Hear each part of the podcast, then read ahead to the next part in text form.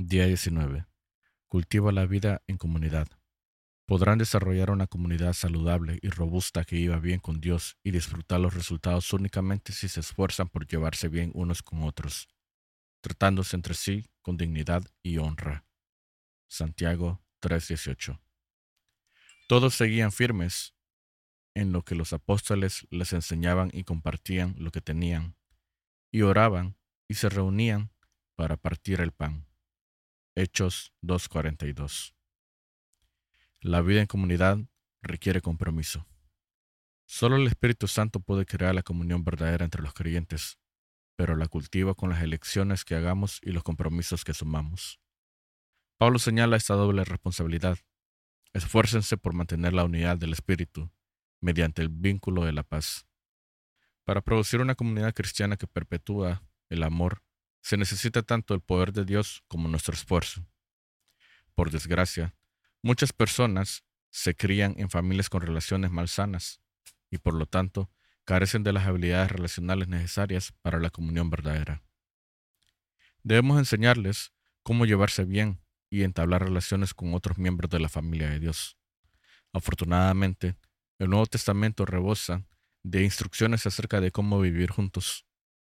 Pablo afirmó, Escribo estas instrucciones para que sepas cómo hay que portarse en la casa de Dios, que es la iglesia del Dios viviente. Si estás harto de la comunión falsa y deseas cultivar una comunión verdadera y desarrollar una comunidad fraternal en tu grupo pequeño, en tu clase de la escuela dominical o la iglesia, necesitas tomar algunas decisiones difíciles y arriesgarte. Cultivar la vida en comunidad requiere sinceridad, Debes estar lo suficiente interesado para decir la verdad fraternalmente. Incluso cuando prefieras pasar por alto un problema o no tratar un asunto espinoso. Si bien es mucho más fácil permanecer en silencio cuando las personas a nuestro alrededor tienen un patrón de pecado que les duele o lastima a otros. No es lo que el afecto nos manda a hacer. La mayoría de las personas no tienen a nadie que las ame lo suficiente como para decirles la verdad, aunque duela por lo cual persisten en sus conductas autodestructivas. Por lo general sabemos lo que es necesario decirle a esa persona, pero nuestros temores nos impiden abrir la boca. Muchas relaciones han sido perjudicadas por el temor, ya que nadie tuvo el valor de hablar en el grupo mientras la vida de uno de sus miembros se desmoronaba. La palabra de Dios nos ordena vivir hablando la verdad con amor, porque no podemos formar una comunidad sin franqueza. Salomón dijo, una respuesta sincera es el signo de una verdadera amistad. A veces esto implica preocuparnos lo suficiente por quien peca o está siendo tentado como para enfrentarlo afablemente. Pablo dijo, Hermanos, si ven que alguien ha caído en algún pecado, ustedes que son espirituales deben ayudarlo a corregirse, pero háganlo amablemente. Y que cada cual tenga mucho cuidado, no suceda que él también sea puesto a prueba. Muchas congregaciones y grupos pequeños son superficiales porque le temen al conflicto. Siempre que surja un asunto que pueda provocar tensión o incomodidad, inmediatamente se pasa por alto para preservar un falso sentido de paz. Alguien sugiere no complicar las cosas y apaciguar los ánimos, pero el asunto nunca se resuelve y todos se resignan. Todos saben cuál es el problema, pero nadie lo expresa francamente. Esto produce un ambiente viciado, en el que hay secretos y se multiplican los chismes. La solución de Pablo era directa. No más mentiras, no más falsas impresiones. Díganle a su prójimo la verdad. En el cuerpo de Cristo todos estamos conectados entre sí, a fin de cuentas. Cuando les mientes a otros, se mienten a ustedes mismos. Cuando un conflicto es bien manejado y se encaran y solucionan las diferencias, se estrechan las relaciones.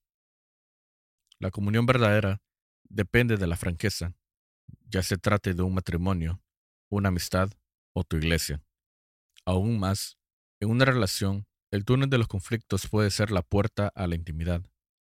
Hasta que no nos importe lo suficiente como para enfrentar y solucionar los obstáculos subyacentes, nunca podremos tener una relación más estrecha. Cuando un conflicto es bien manejado y se encaran y solucionan las diferencias, se estrechan las relaciones. La Biblia dice, a fin de cuentas, más se aprecia al que reprende que al que adula. La franqueza no debe ser una licencia para decir lo que a uno se le antoja, donde quiera y cuando quiera. Eso es impertinencia. La escritura afirma que para todo hay un cuándo y un cómo. Las palabras irreflexivas dejan cicatrices profundas. Dios nos manda a hablarnos unos a otros en la iglesia como miembros afables de una familia. No reprendas con dureza al anciano, sino aconsejalo como si fuera tu padre.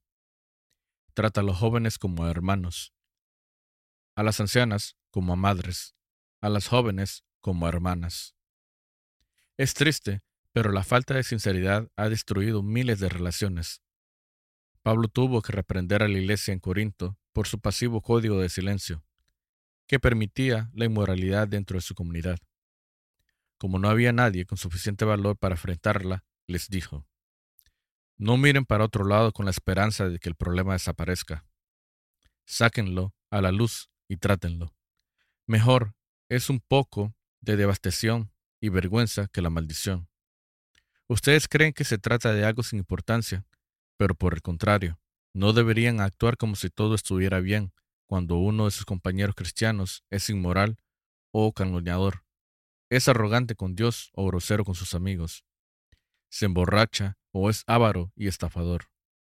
No toleren esta situación, ni consideren aceptable ese comportamiento. No soy responsable de lo que hagan los de afuera, pero ¿acaso no tenemos responsabilidad hacia los de adentro? los que conforman nuestra comunidad de creyentes. Cultivar la vida en comunidad requiere humildad. Nada destruye la comunión tan rápido como la arrogancia, la autocomplacencia y el orgullo empedernido. El orgullo erige murallas entre las personas, la humildad construye puentes. La humildad es como el aceite que suaviza las relaciones y lima las asperezas. Por eso la Biblia dice, revístanse todos de humildad en su trato mutuo. La vestimenta apropiada para la comunión es una actitud de humildad. El resto del versículo continúa. Dios se opone a los orgullosos, pero da gracia a los humildes. Este es otro motivo por el que debemos ser humildes. El orgullo bloquea la gracia de Dios en nuestra vida, la que necesitamos para crecer, cambiar, sanar y ayudar a los demás. Recibimos la gracia de Dios cuando reconocemos con humildad que la necesitamos. La Biblia nos dice que ser orgullosos es oponernos a Dios. Es una manera de vivir necia y peligrosa. La humildad no es pensar menos de ti mismo, sino pensar menos en ti mismo. Podemos desarrollar la humildad de manera práctica, reconociendo nuestras debilidades, siendo tolerantes con las debilidades de otros, estando dispuestos a ser corregidos y destacando lo que hacen los demás. Pablo aconsejó, vivan siempre en armonía y no sean orgullosos, sino traten como iguales a la gente humilde. No se crean más inteligentes que los demás. A los cristianos de Filipos les escribió, honren más a los demás que a ustedes. No se interesen solo en ustedes, sino interésense en la vida de los demás. La humildad no es pensar menos de ti mismo, sino pensar menos en ti mismo. Humildad es pensar más en los demás. Las personas humildes se interesan tanto en servir a otros que no piensan en sí mismas. Cultivar la vida en comunidad requiere amabilidad. La cortesía o amabilidad consiste en respetar nuestras diferencias, tener consideración con los sentimientos de otras personas y ser tolerantes con los que nos molestan. La palabra de Dios dice, hagamos cuanto contribuye al bien con el fin de edificarnos. Pablo le dijo a Tito, el pueblo de Dios debe tener un gran corazón y ser amable. En todas las iglesias y en cualquier grupo pequeño, habrá siempre por lo menos una persona difícil, a veces más de una. Estas pueden tener necesidades emocionales especiales, profundas inseguridades, costumbres irritantes o hábitos sociales no desarrollados. No podríamos llamar las personas NGE, que necesitan gracia extra. Dios puso a tales personas en medio de nosotros, tanto para nuestro beneficio como para el de ellas. Son una oportunidad para el crecimiento y a fin de poner a prueba la comunión. Las amaremos como hermanos y hermanas y las trataremos con dignidad. Los miembros de una familia no se aceptan porque sean inteligentes, hermosos o talentosos. Se aceptan porque pertenecen a la misma familia. Defendemos y protegemos a la familia. Uno de sus miembros puede ser algo tonto, pero es de nuestra familia. De la misma manera, la Biblia dice, ámense los unos a los otros con amor fraternal, respetándose y honrándose mutuamente. Lo cierto es que todos tenemos nuestras manías y caprichos, pero la comunidad no tiene nada que ver con compatibilidades. La base de nuestra comunión es nuestra relación con Dios. Somos una familia. El compañerismo de la iglesia es más importante que cualquier individualidad. Una de las claves para la amabilidad es conocer los orígenes de una persona, descubrir su historia. Cuando sepas lo que esa persona ha atravesado, serás más comprensivo. En lugar de pensar en lo que todavía tiene que aprender, pensarás en lo que ha progresado a pesar de todo. Otro aspecto de la amabilidad consiste en no subestimar las dudas ajenas. El hecho de que no tengamos determinados temores no le quita validez a esos sentimientos. La comunidad verdadera se produce cuando la gente se siente suficientemente segura para poder expresar sus dudas y temores con la certeza de que no la juzgarán. Cultivar la vida en comunidad requiere confidencialidad. Para que las personas sean sinceras y expresen sus más profundas penas, necesidades y errores, se requiere una condición, una atmósfera segura que las haga sentirse cálidamente aceptadas y donde puedan desahogarse con confianza. La confidencialidad no implica permanecer en silencio si nuestro hermano o hermana peca. Significa que lo que se expresa dentro del grupo no sale afuera de él. Que el grupo tratara el asunto internamente y nadie saldrá a contar chismes. Dios odia los chismes, sobre todo cuando se disfrazan superficialmente como pedidos de oración por parte de una persona. Él afirma, el perverso provoca contiendas y el chismoso divide a los buenos amigos. Los chismes provocan sufrimiento y divisiones y destruyen la comunión. Dios es muy claro al respecto, ordenándonos que debemos enfrentar al que cause divisiones. Estas personas pueden enojarse y abandonar el grupo o la iglesia cuando se les amonesta por sus acciones divisas, pero el compañerismo de la iglesia es más importante que cualquier individualidad. Día 19. Cultiva la vida en comunidad. Cultivar la vida en comunidad requiere un contacto frecuente. Debes tener un contacto frecuente y regular con tu grupo para construir una comunión genuina. A fin de cultivar una relación, se requiere tiempo. La Biblia nos dice, no dejemos de congregarnos, como acostumbran hacer algunos, sino animémonos unos a otros. Debemos desarrollar el hábito de reunirnos. Un hábito es algo que hacemos con frecuencia y regularidad, no ocasionalmente.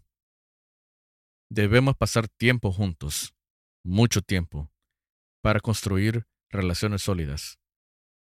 Por eso, la comunión es tan superficial en muchas iglesias justamente porque no pasamos suficiente tiempo juntos. Y cuando nos reunimos, por lo general, pasamos ese tiempo escuchando hablar a una sola persona. La comunidad no se construye sobre la base de la conveniencia. Nos reuniremos cuando nos parezca, sino que se apoya en la convicción de que la comunidad es necesaria para la salud espiritual. Si deseas cultivar una comunión verdadera, eso implicará reunirte incluso cuando no tengas ganas porque estás convencido de que es importante. Los primeros cristianos se reunían todos los días, no dejaban de reunirse en el templo ni un solo día. De casa en casa partían el pan y compartían la comida con alegría y generosidad. Para tener comunión debes invertir tiempo.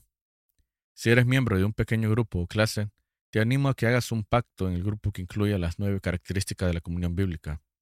Expresaremos nuestros verdaderos sentimientos, autenticidad.